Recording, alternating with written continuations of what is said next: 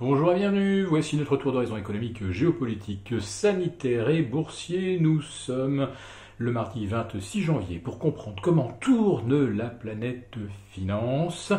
Planète, ça commence par un P. Eh bien, c'est sur la bourse au quotidien et nulle part ailleurs. Et l'épisode du jour s'intitulera Le PEPP permettra-t-il de financer le PPP Alors, le PEPP, vous connaissez certainement. Il s'agit du Pandemic euh, Emergency Purchasing Program. C'est donc euh, ces injections monétaires massives de la Fed, ces rachats d'actifs obligataires qui ont permis de maintenir beaucoup d'entreprises et surtout le Trésor américain à flot lorsque le Congrès américain avait euh, adopté le CARE Act au début du mois d'avril 2020 vous savez, un plan de relance de 2800 milliards de dollars. Et entre-temps, donc, la, la Fed a euh, émis pour plus de 3300 euh, milliards euh, de nouvelles liquidités. Alors qu'est-ce que le PPP eh bien, Brian Dees, qui est le conseiller économique de Joe Biden, une sorte d'équivalent de ce qu'était Larry Kudlow pour Donald Trump, donc Monsieur Dees euh, travaillera en tandem avec Janet Yellen, la nouvelle secrétaire d'État américaine au Trésor, confirmée par le vote du Sénat. Eh bien, le PEPP, ce sera tout simplement le euh, Paycheck Protection Program. Et euh, ça ressemble quand même beaucoup à une ébauche de revenu universel, non puisqu'il s'agirait en fait d'un chèque permanent envoyé aux personnes en difficulté. Ah, il y en a quand même quelques-unes qui sont vraiment en difficulté, notamment les 10 millions qui ont perdu leur emploi, ils étaient 20 millions au départ, mais 10 euh, millions n'ont pas retrouvé d'emploi euh, depuis le mois de mars 2020. Et ceux-là ont depuis longtemps épuisé leurs droits au chômage, puisque ça ne va pas au-delà de 6 mois. Donc, euh, on créerait euh, une sorte de RSA à l'américaine, mais pas de 540 euh, dollars, ça serait beaucoup plus généreux. La question est de savoir quelle sera la taille de l'enveloppe. Et figurez-vous, comme je vous le disais hier, figurez-vous que la taille de l'enveloppe et les destinataires, eh bien, ça a l'air de bloquer.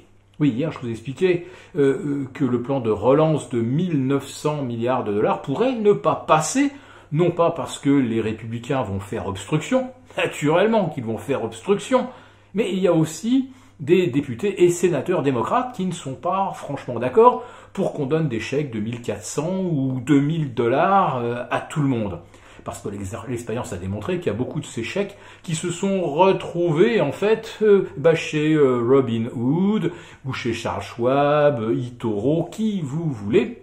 Bref, beaucoup de gens qui n'avaient finalement pas besoin, euh, un besoin urgent et vital de ces sommes, eh bien sont allés les investir soit dans le dernier iPhone, soit donc dans des comptes de trading spéculatifs. Donc euh, le périmètre euh, du futur plan euh, pourrait être réduit. Mais si on inclut un PPP, à ce moment-là, d'après les calculs de Brian Dees qui ont été présentés aujourd'hui, eh bien l'enveloppe devrait faire non pas 1900 milliards, mais 3000 milliards, dont 2200 milliards pour justement ce plan euh, de soutien qui s'apparente donc à un revenu universel. Mais voilà, euh, dès qu'on parle de donner de l'argent aux gens, eh bien voilà qui plaît beaucoup à Wall Street parce qu'on sait très bien qu'il y en a beaucoup qui vont ouvrir des comptes de trading. Et voilà donc que les indices américains euh, se redressent déjà après une séance un petit peu folle hier où le Nasdaq a commencé par gagner 1,4% avant d'en perdre à peu près autant et pour finir en hausse d'un peu plus de 0,6% sur un quatrième record historique consécutif. Même chose pour le S&P 500. Oui, on ne s'est pas fait peur très très longtemps avec le risque que le prochain plan de soutien n'atteigne pas 1900 milliards, puisque de toute façon, le suivant, lui, eh bien, impliquera de mettre encore beaucoup plus d'argent sur la table. Et puis alors donc, en Europe, hier, on a vécu le grand classique, des gérants américains qui viennent vendre à Paris, qui viennent vendre à Francfort, qui viennent shooter en fait les valeurs européennes pour se refaire du cash et soutenir les indices américains. Donc ça n'a pas raté. Le CAC 40 est passé sous les 5005. Oups, alerte à la baisse. Et le lendemain, fiouf, on repart dans l'autre sens et on efface toutes les pertes. Un grand classique. Alors, comment ne pas se faire euh, prendre euh, Bon, comment dire, c'est, on n'est quand même pas tombé de la dernière pluie. Donc, euh, il ne faut pas se fier qu'au graphe du CAC 40. Il faut aussi regarder ce qui se passe du côté du DAX. Il faut regarder ce qui se passe du côté de l'Eurostox. Et hier, eh bien, finalement, le CAC 40 était tout seul dans son coin, a cassé son support des 5005. Le DAX, lui, préservait les euh, 13006 et euh, l'Eurostox 50 n'a pas basculé sous les 3560. Donc le signal de baisse à Paris n'était pas valide et nous ne l'avons donc pas validé.